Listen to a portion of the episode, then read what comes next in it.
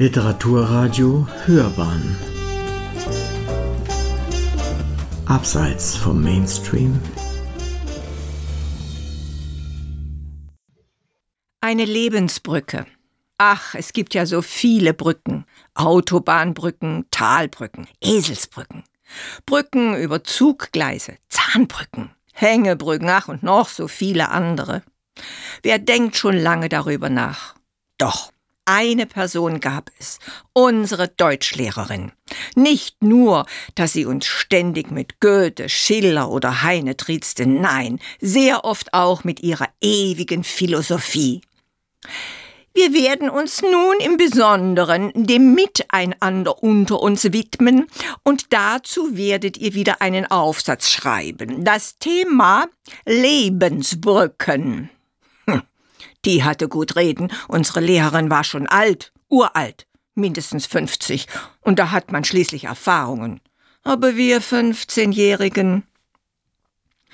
Es war kurz vor den Sommerferien, schön warm und endlich Wochenende.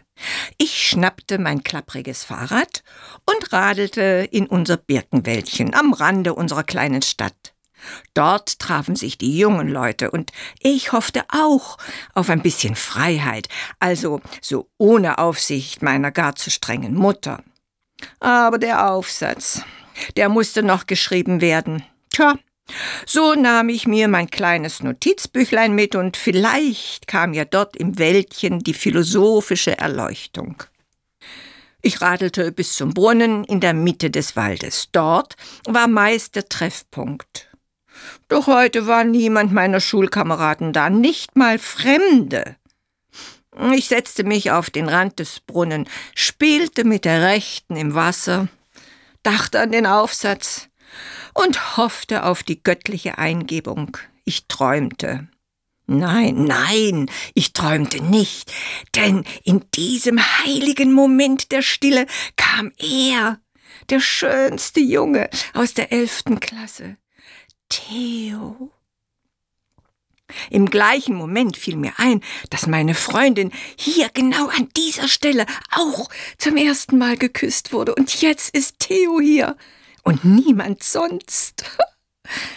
Aber er setzte sich recht weit weg von mir, ebenfalls auf den Rand des Brunnen und nickte mir einfach zu. Einfach so, ohne was zu sagen. Ich nickte zurück, bemüht, sehr gleichgültig zu blicken. Herzklopfen kann man ja zum Glück nicht hören.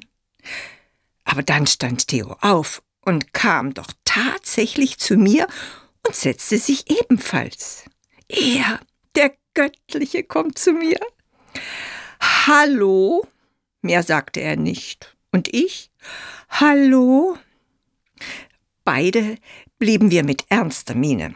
Wie es ihm ging, weiß ich nicht so genau, aber ich hatte unglaubliche Mühe, meine innere Aufregung zu verbergen, denn ich war schon so lange abgrundtief in ihn verliebt. Er räusperte sich. Du auch hier? Ja, hauchte ich, und er rutschte ein wenig näher zu mir.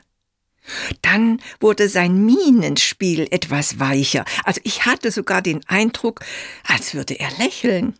Hm, aber nicht mit mir, dachte ich. So leicht soll man es den Jungs nicht machen. Und blieb weiterhin stoisch ernst. Ach, ich war ja so furchtbar verlegen. Wir schauten einander an, wortlos, und er behielt sein Lächeln bei, das jetzt ganz, ganz deutlich war. Ach, am liebsten hätte ich ihn umarmt, aber das ging ja nun wirklich nicht. Ich brannte innerlich vor Aufregung und fing dann doch auch an, ein wenig zu lächeln. Das hatte ihn offenbar ermutigt, denn er rutschte noch enger zu mir. Ich konnte seinen Atem spüren und der schwitzte. Unser Lächeln wurde gemeinsam stärker. Es wurde offen und ehrlich. Es, es gab uns die Brücke frei für unseren ersten scheuen Kuss. In all dieser Romantik dachte ich an nichts, spürte nur seine zittrigen Hände über mein Haar streicheln und wir schwiegen, sahen uns an, küssten uns nochmal, ein wenig länger, ja, mehr nicht. Dann war aber der Bann gebrochen und wir konnten über alles Mögliche miteinander reden. Ach, wir waren glücklich.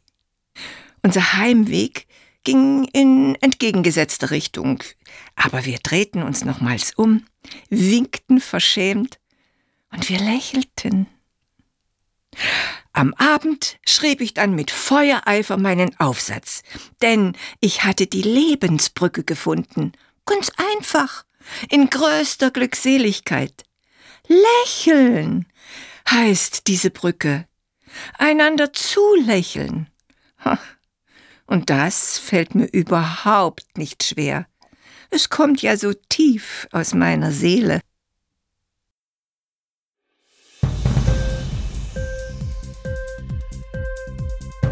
Hat dir die Sendung gefallen? Literatur pur, ja, das sind wir. Natürlich auch als Podcast. Hier kannst du unsere Podcasts hören. Anchor, Spotify, Apple Podcast, iTunes, Google Podcasts, radio.de und viele andere mehr.